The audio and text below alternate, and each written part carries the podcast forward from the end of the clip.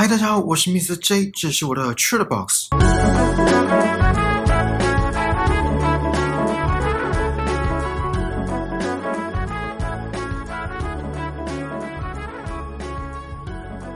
今天是双十连假的第二天，不知道你们现在人生在何处？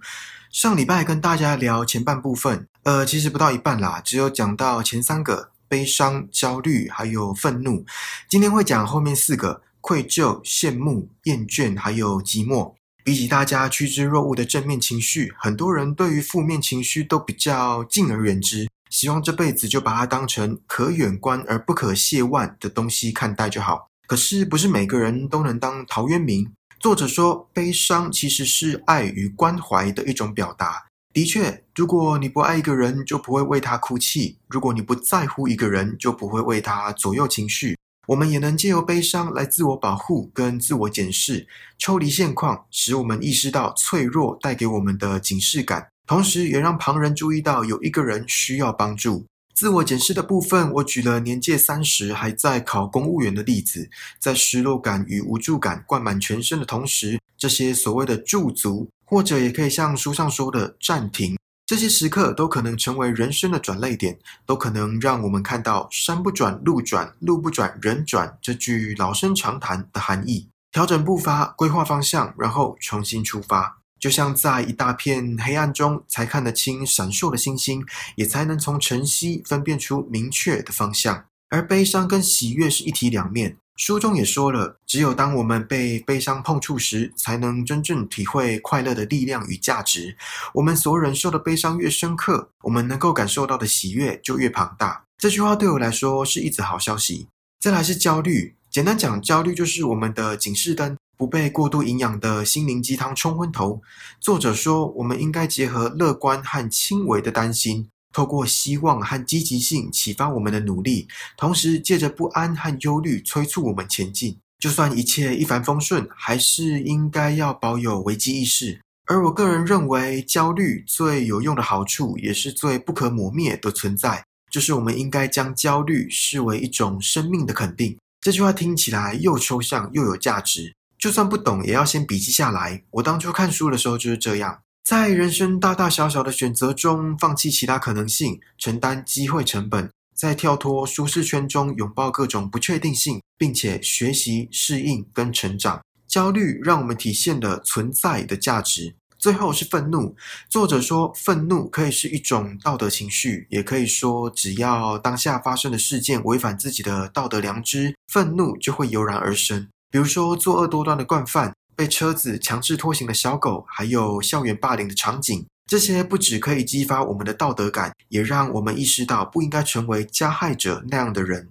我也举了拿别人开玩笑来自称幽默的人的例子。愤怒的情绪会带给我们醒思，让我们以人为镜，并且明得失。然后作者也说了，我们应该用慈悲怜悯的方式来表达自己的愤怒。最后，我们也可以借由愤怒来找到每一个悲剧的缘由。当我们找到那个缘由，不只可以拿来当借鉴，也可以给世人警示，避免重蹈覆辙。好，我们赶快进入今天的第一个情绪——愧疚。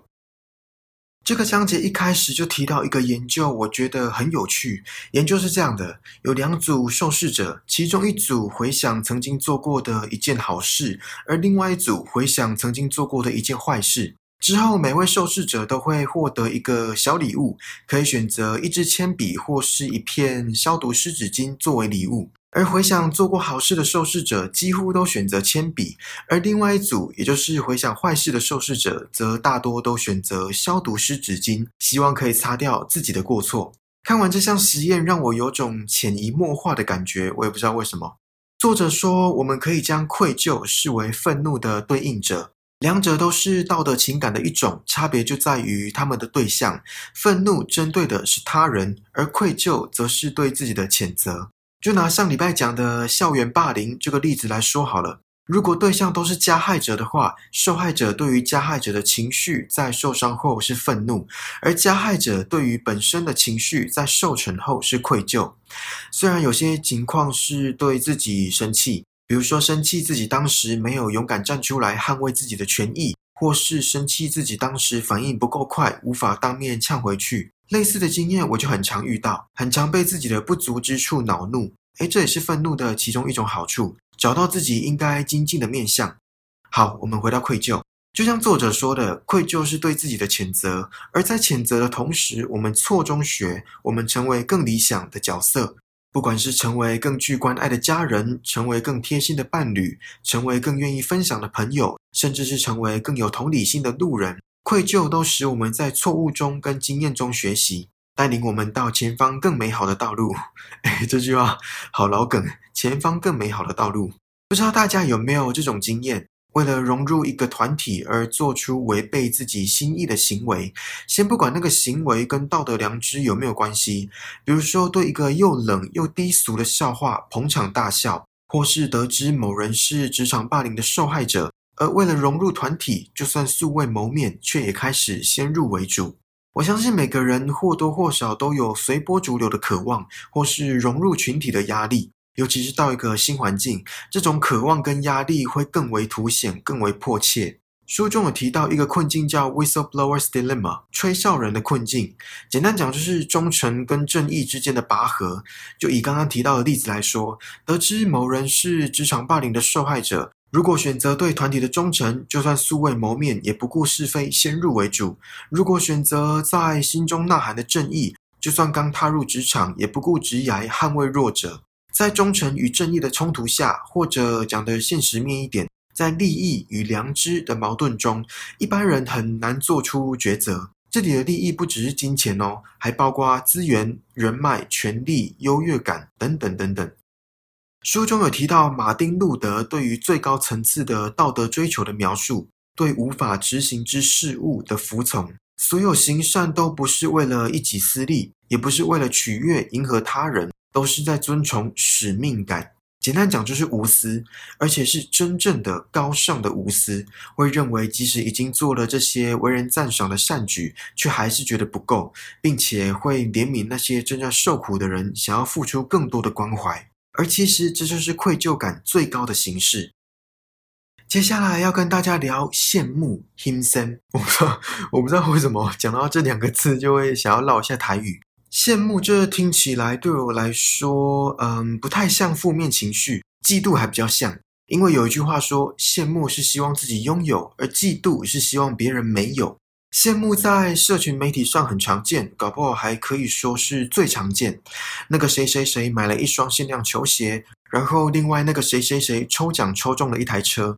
朋友 A 刚跟他另一半甜蜜闪婚，朋友 B 刚从马尔蒂夫度假回来，这真的羡慕不完。可是，社群媒体带有滤镜效果。我不是说拍照美肌那种滤镜哦。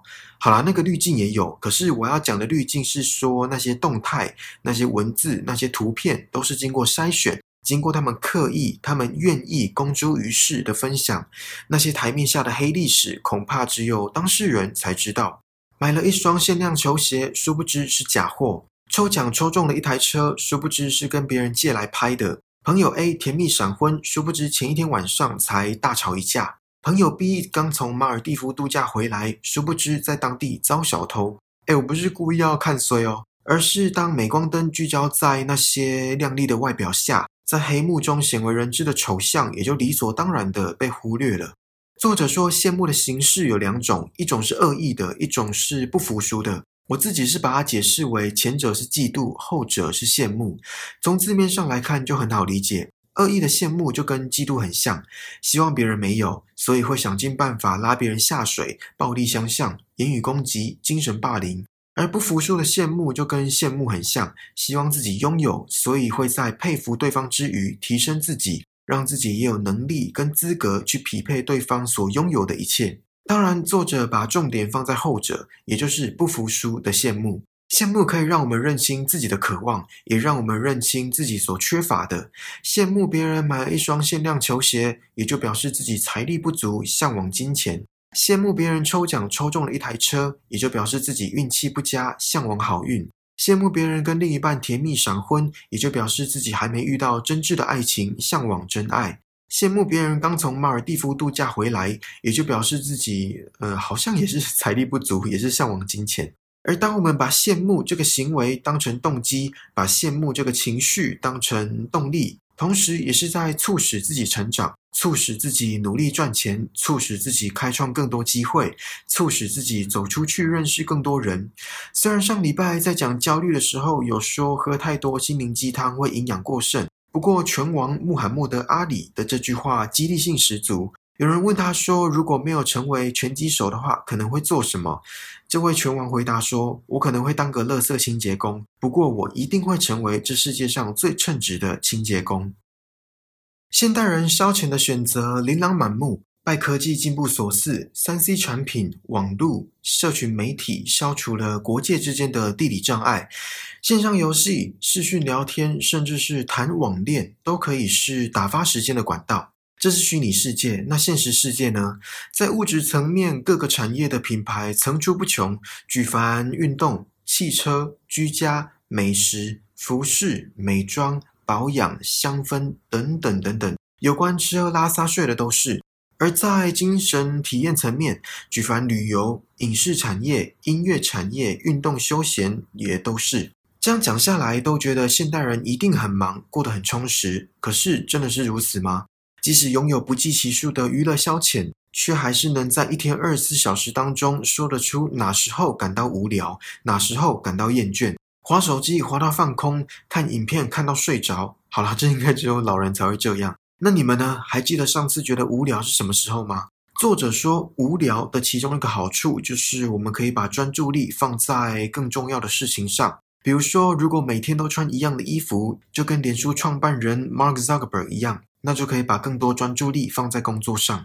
书中有提到，卓越是忍受重复之无聊后的奖赏，还提到没有任何东西在本质上是无聊的。无聊之所以产生，只是因为我们的先入之见，而专注可以让无聊的练习变得有趣。这句话跟几年前倡导的要做自己有兴趣的事相反，应该说顺序相反。这本书是说，先专注，有趣就会随之而来。而几年前所倡导的是，先找到自己有兴趣的事，再专注。没有说哪个对，哪个错，重点是哪个比较适合自己。相信大家在无聊的时候，一定会觉得时间过得很慢。比如说，等下一班火车的时候，在排队的人龙中等待结账的时候，或是上课的时候、工作的时候，不管是什么时候，时间知觉都会特别强烈，特别有感。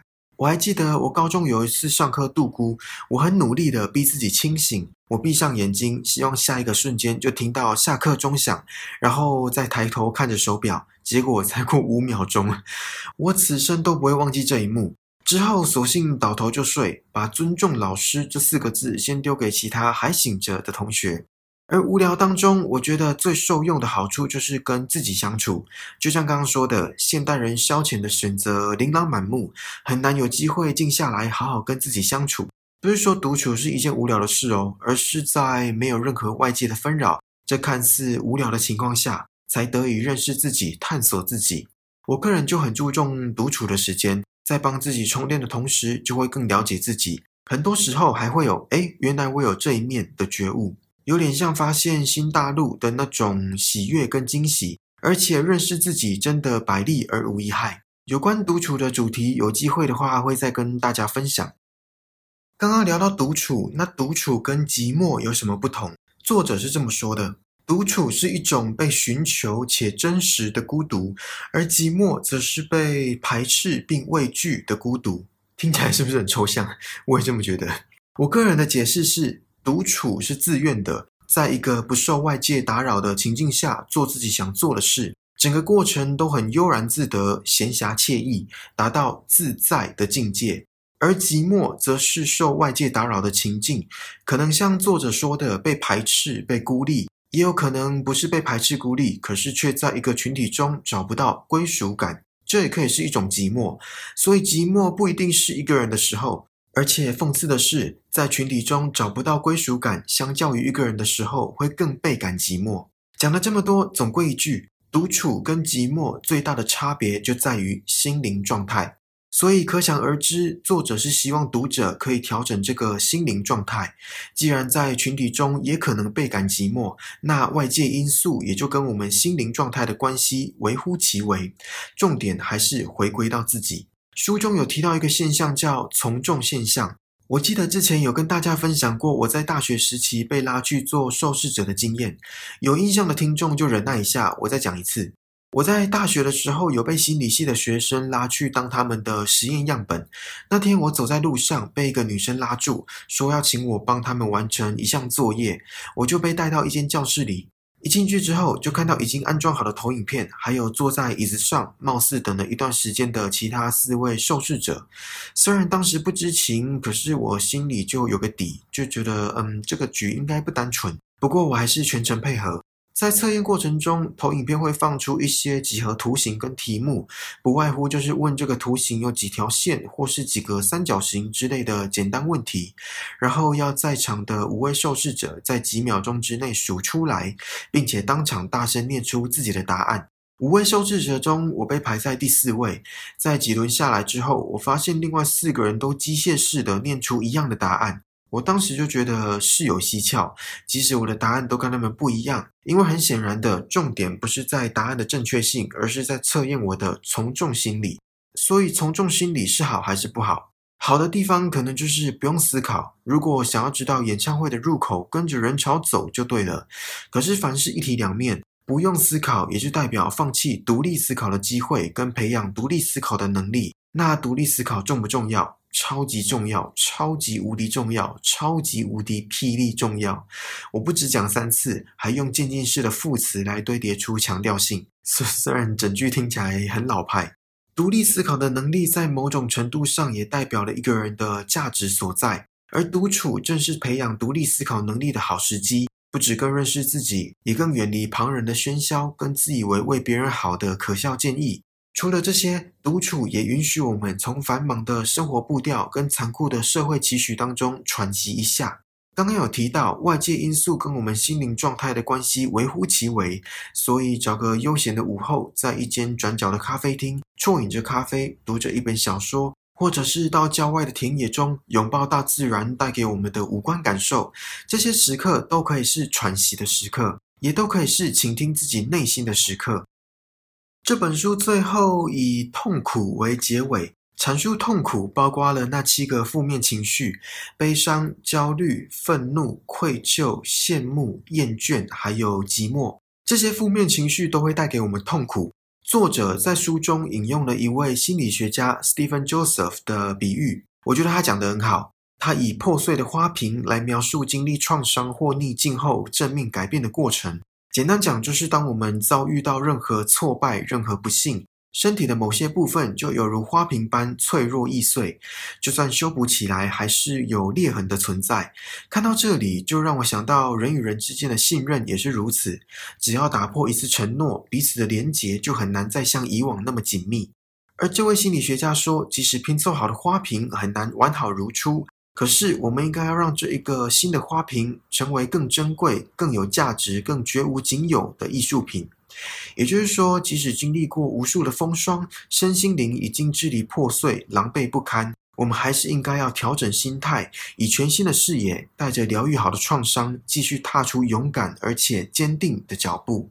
节目的最后，希望大家可以借由这本书的知识，还有我从中学到的分享，可以不再害怕或逃避再正常不过的负面情绪，并且当情绪涌现时，能够积极的、有效的让它成为自我成长的驱动力。好啦，这次缺的宝就到这里了，希望你还喜欢今天的内容。请记得帮我订阅这个节目，然后打星评分留言，并且分享给身边可能对负面情绪的力量感兴趣的朋友。更重要的是，此时刻在跟你 podcast 在听我说话呢，让我们一起把人生过得更精彩吧。我们下次见，拜拜。